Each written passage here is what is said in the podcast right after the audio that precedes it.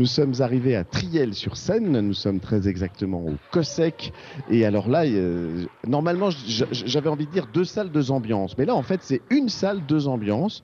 On arrive à faire cohabiter des joueurs d'échecs qui normalement sont très concentrés et ont besoin de silence, avec des joueurs de ping-pong qui eux font quand même, et vous l'entendez déjà derrière moi, un certain bruit. On va essayer de comprendre comment c'est possible de lier les deux, puisque nous sommes dans une manifestation qui s'appelle de l'échec ping. Le Téléthon, c'est aussi ça, c'est découvrir des choses qu'on ne connaissait pas. Est-ce que vous connaissiez, monsieur le maire, l'échec ping?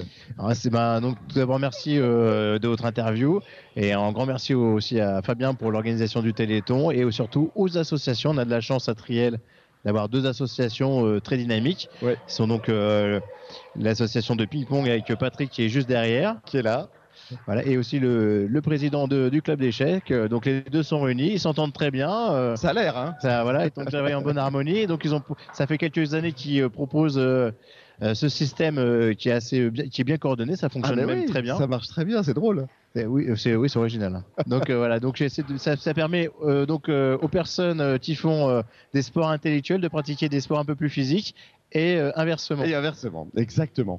Triel et le Téléthon, c'est une longue, une longue histoire. Euh, vous n'avez pas besoin d'aller voir les associations en leur disant allez, on fait le Téléthon. Elles ont envie de le faire. On en a la chance d'avoir un tissu associatif très riche et surtout très dynamique.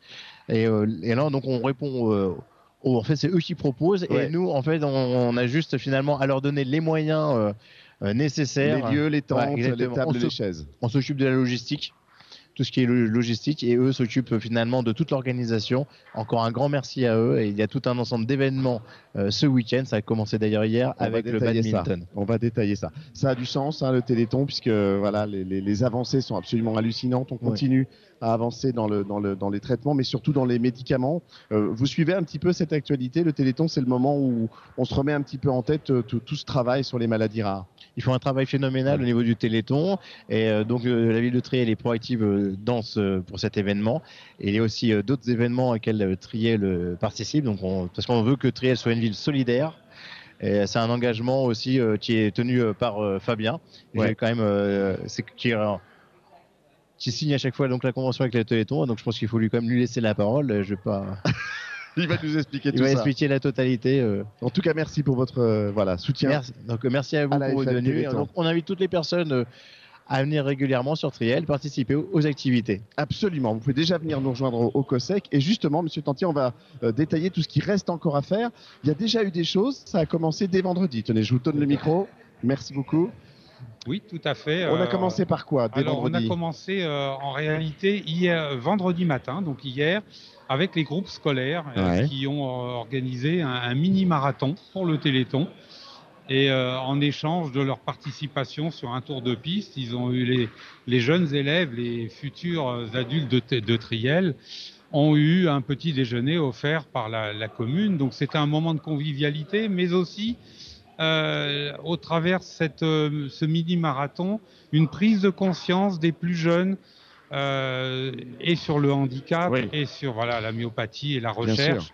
Et l'importance de la recherche. Très bien. Donc euh, tous les âges sont concernés. D'ailleurs, ici, on a des enfants là, qui sont autour des Tout tables à fait. et, euh, et des adultes, mais aussi, euh, oui, oui, il y a aussi des enfants aux échecs. Oui, ça Ouais. marche dans les deux sens.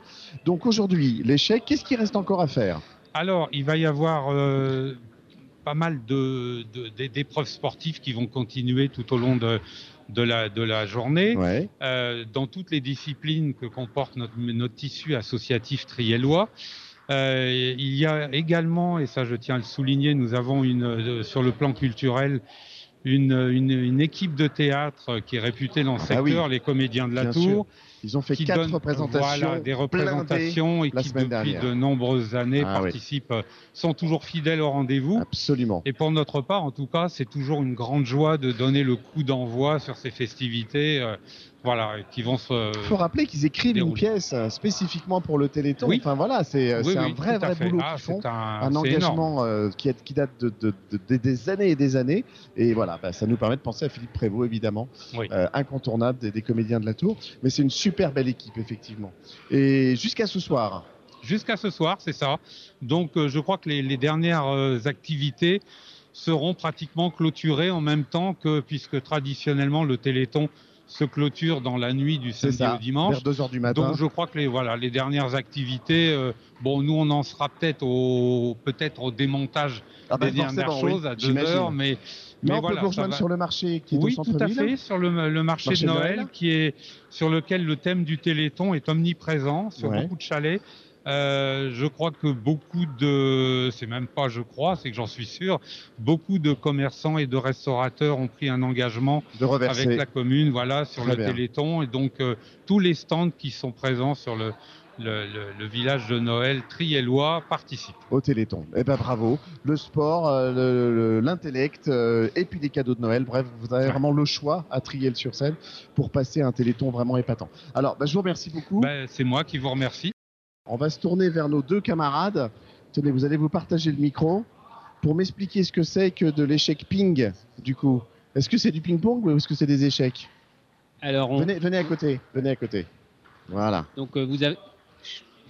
C'est un peu les deux, quoi. C'est Ah oui. euh, c'est du, du ping-pong et des échecs. C'est-à-dire qu'on fait une partie d'échecs et puis euh, après qu'on en a marre d'être assis à, à bouger des pièces, on va se faire de l'exercice avec le tennis de table.